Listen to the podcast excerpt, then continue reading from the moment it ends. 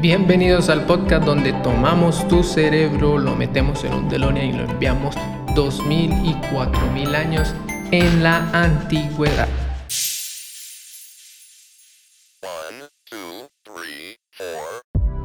Bueno, y comenzamos este primer episodio hablando de este libro que analizaremos profundamente, que le daremos esa mirada profunda para ver cada palabra en ellos y he dividido estas características de este libro en cuatro cuatro bombas que debemos saber y la primera, la primera es que es un libro muy antiguo de 2000 a 4000 años de antigüedad.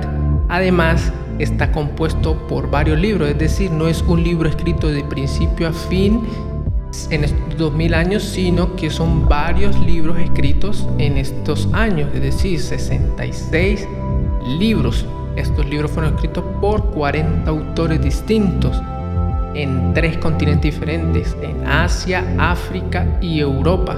También fue escrito en dos idiomas, el griego antiguo y el hebreo. Y sabemos que estos autores eran de distintos oficios, distintas profesiones, de distinta clase social, de distinta red social y eh, que muchos de ellos no se conocieron entre sí. Ahora, para que ustedes conozcan la veracidad y la viabilidad de este podcast, lo que vamos a estar analizando, les voy a lanzar la segunda bomba que no muchos la lanzan.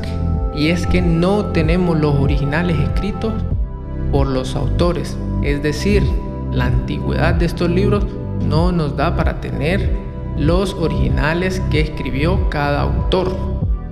¿Por qué? Porque se escribían en materiales que no eran duraderos en el tiempo como el papiro en primera instancia, hace, muchos años, y luego el pergamino ya para hace 2000 años. Entonces, ¿qué hacían para que perdurara la información? O habían personas encargadas que tomaban los originales, los escribían completamente y así iban pasando de generación en generación.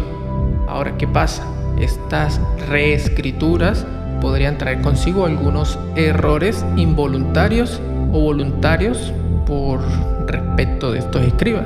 Y hay que decirlo, y es la verdad, es lo que tenemos. Pero de ahí viene esta tercera bomba que es importante. Estamos en el siglo XXI y este siglo se ha caracterizado por el avance de la ciencia. Hemos visto muchos adelantos científicos. ¿Y qué quiere decir? Que la arqueología, la ciencia lingüística y todos nos están acercando cada vez más a, los originales. Lo que quiere decir que los antiguos, la media y todos esos tienen menos información original que la que tenemos nosotros por los hallazgos arqueológicos y las ciencias lingüísticas. Así que hay que tener un poco eh, de fiabilidad acerca de los escritos que hay. Ahora, y la cuarta bomba es una tesis que hago yo acerca que si Dios existe y dejó sus palabras escritas en esta en este libro, él mismo se encargó de que hubiera la mayor eh, confianza y fiabilidad en sus palabras a lo largo del tiempo. Es decir, él se encargó de que hasta hoy podamos saber cuáles son sus palabras originales. Ahora, ¿qué voy a hacer yo a lo largo de este podcast? Voy a utilizar la dos lenguas, el, el hebreo y el griego antiguo, para poder llegar a una mejor comprensión de esa palabra. Puedo utilizar herramientas informáticas donde me ayudarán a conseguir el verdadero significado y las verdaderas palabras de Dios en este libro. Y si lo son, ¿no? Queda criterio de los oyentes y de la investigación que puedo estar haciendo.